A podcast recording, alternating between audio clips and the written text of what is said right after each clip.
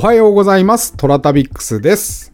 さあ、5月5日は子供の日でございますよ。うん。皆さんは、鯉のぼり、あるいは、兜をあげたのでございましょうか。いやーね、昔ね、うちはね、鯉のぼりあげられないスペースだったので、実家が。なんか本当にこの鯉のぼりって羨ましいなーっていう、こう、農家の家とかね、えー庭先に鯉のぼりなんかヒュルヒュルヒルってあげてね、パタパタパタパタつって、翻ってるのを見ると、なんかこう、ああ、羨ましいなーってね、本当に思いましたね。だから俺、あの、5月5日はってこう歌があると思うんですけど、やっぱね、なんか鯉のぼり、っていうかそんなにみんな鯉のぼりあげられる家じゃなかったぜ。そうそうそう。だからね、あれはね、なんか格差を生むから俺鯉のぼりはね、本当にやめてほしいなって小さい頃は思ってました。うん。まあなんかね、鯉のぼりをあげられるぐらいの家を買うぞみたいなモチベーションになってるのかもしんないけど、まあ俺はね、なんかちょっと、うん、なんかお金持ちの家とのこの差、格差を見せつけられてるようで、非常にこう、鯉のぼりは憂鬱な存在でしたね、昔は。うん。今は全然そんなことないですけど、うん。例えば、根室に行った時なんかは、大量機と一緒に、えー広場にね、空いてる広場にみんなの共通の鯉のぼりっていう形で、ブワーっと壮大にね、えー上げてたりとか、あるいはね、熊本の杖立温泉なんかはね、そこも河原にね、鯉のぼりをふわーっとたくさん並べることで有名で、毎年なんかね、石川さゆりさんが来るってお忍びで言ってましたよ。スナックのお姉さんが。そう、石川さゆりさんがね、毎年いらっしゃるんですよっていうような話してましたね。皆さんは5月5日、どん、どのようにお過ごしですか？皆さん、DM ください。天に軌道があるごとく人それぞれに運命というものを持っております。この番組はフォロワー30万人日本全国を旅するインスタグラマートラタビックスが懐かしい街並みをご紹介したり旅のよもやま話をすることで奥様の心の悩みを解決する番組でございます。毎朝7時に更新、私のインスタ、トラタビックス。今朝の1枚ですけれども、今朝は長野県の青鬼集落でございます。青い鬼と書いて、青鬼集落と呼びます。非常に綺麗な場所です。そして、重要伝統的建造物群保存地区。つまり、保存しましょうという、えー国が指定している地区でございまして、棚田の百選にも選ばれております。うん。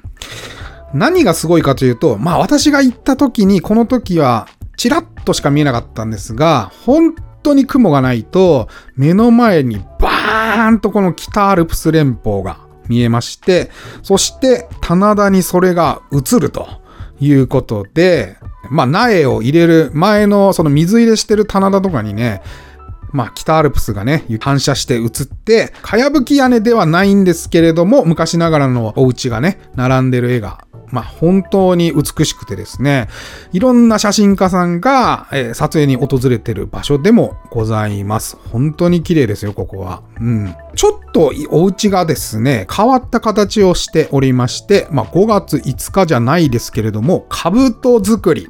と呼ばれる屋根になっております。通常ですとですね、屋根ってまあ三角型にね、バンとこう、結構昔の家屋って屋根がね、割と下の方までさーっと、えー落ちているので、まあ今の家屋とは違ってですね、2階エリアに日が入るっていうような構造はしてないんですよね。窓もないし。うん。ところがですね、この兜作りっていうのは面白くて、その、バーンと結構下まで下がっている、まあ合掌作りを思い浮かべてほしいんですけども、ああいうような屋根がバーンと下まで下がっているところを、パッとこうカットしちゃうんですね、正面の部分を。で、正面音の部分をカットして、そこにこう窓をつけるというような形になっておりまして、つまりね、2階部分に光が入ったり、風が入ったりする部分を確保しているということで、なかなかね、面白いなぁと歩きながら思いました。さあ気になります。なぜ青鬼集落というかと申しましょう。えー諸説あるそうでございます。そしてちなみにここの近くにですね、鬼のない里と書いて、キーナーサという村もございます。うん、キナサもすごいうんいい場所ですよ。はい。えー、さあ戻りましょう。伝説によると、隣村に鬼が現れ悪事を働いたため、村人は当時近くの大穴に閉じ込めたところ、不思議なことに鬼は東村に現れ、つまり、えー青鬼村に現れ、今度は村の発展に尽力したらしいんですね。うん。で、えー神の使いお前記様として、その後祀られるようになったそうでございます。そこでいつしか、えー鬼を追い出した村を、きなさ村、さっき言ったやつですね。うん。大穴に閉じ込めた村を、戸隠村。はい。戸隠は明日投稿しますよ。はい。それと、お前期様を祀った東村を青鬼村と呼ぶようになったそうでございます。面白いね。なんかこの伝、伝承とか、えー伝説でね、えー鬼がそれぞれ、えー鬼がいない里、えー、きなさ、えー鬼が隠れた場所、戸隠、そして、えー鬼を祀ったところが青鬼村っていうことで、えー非常に面白いなと思いました。うん、お近くを通った際は、特にね、白馬にスキーとか行かれる方、夏場にちょっとリゾートで行く機会がありましたらね、ちょっと白馬からすごく近いので、寄ってみてはいかがでございましょうか。はい、じゃあ今日はね、短いのをね、一石、一石ってね、落語家じゃねえんだからさ、まあ一石やりましょうか。はい。えー短いのね。あのね、私ね、猪木さん好きなんですよ。猪木、ボンバーイェー猪木、ボンバーイェーの猪木ね。うん。前妻の出産時に、あの、あまりに猪木が好きすぎて、陣痛が始まってめっちゃ痛くなったら、あの、猪木ボンバーイェーを流すからっていう約束をしてたんですね。これでね、陣痛がいざ始まりまして、うーって苦しんでる時に、猪木、ボンバーイェーてーてーてーてーてーてーてーってこう流れたら、すごい真剣な目で、殺すぞって言われました。初めて言われました。そんな前妻の出産話なんですが、まあそのぐらいね、猪木が好きなんですよ。はい。それでね、猪木さんが、まあ猪木さんって国会議員じゃないですか、今。今ちょっとね、体調崩されて、なんか入院されてましたけども、本当頑張ってほしいなと思って。で、猪木さんってまあいろんな逸話があるんですが、まあ、2013年に、えーあれは参議院選挙だったかな？の時に猪木さんが Facebook ページを立ち上げたんですよ。で、おお、なんか猪木が Facebook やってると思って見てたら、今日から俺は Facebook を始めましたって書いてあったんですよ。わかります ?Facebook じゃなくて Facebook って書いてあったんですね。あ、これなんか、長州さんのツイッターも話題になってますけど、あ、長州さん的な感じかなと思って、この言い間違い？うん。言い間違いで、なんか、ちょっと勘違いしてて、Facebook だと思ってんのかって、って思ってたんですね。で、なんか、面白いな、猪木って思ってたんですけど、1週間後ぐらいにね、なんか皿洗いしてる時に、はっって気づいたんですけど、猪木さん自分で多分 Facebook に投稿しねえよなと思ったんですよ。だってあのね、国会議員だしね、取り巻きとか秘書の方いっぱいいるだろうし、まさかな、自分ではやらねえよなって思ったんですよ。はい。それでね、私の結論ですよ。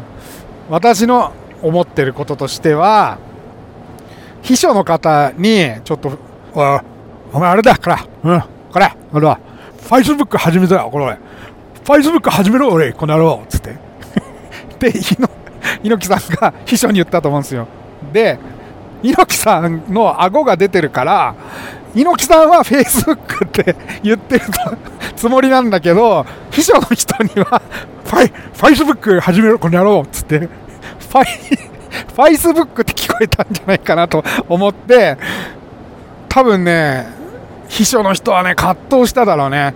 いや、猪木さん、これ、フェイスブックなんだけどな、みたいな。でも、それが言えずに、フェイスブックなんですけどって言えずに、猪木さんが言った通りに書いたんじゃないかなと思って。そう考えると、めちゃくちゃ面白いなと思って、ファイス、ファイスブック始めたぞ、この野郎っつって。滑舌が悪いからファイスブックになっちゃったんじゃないかなっていうお話でございました。はい。いいよね猪木さん。いやほんと好きだわ。はい。バカにしてないですよ全然。愛です愛。うん。というわけで、えー、この番組は皆様からのお便りをお待ちしております。えー、オーディのお便りでいただいても結構でございますし、私のインスタアカウント、TORATABIX、うん、トラタビックスに DM またはコメントいただいても結構です。えー、定期的にね、えコメントやらメッセージは紹介させていただいております。それでは、いってらっしゃい。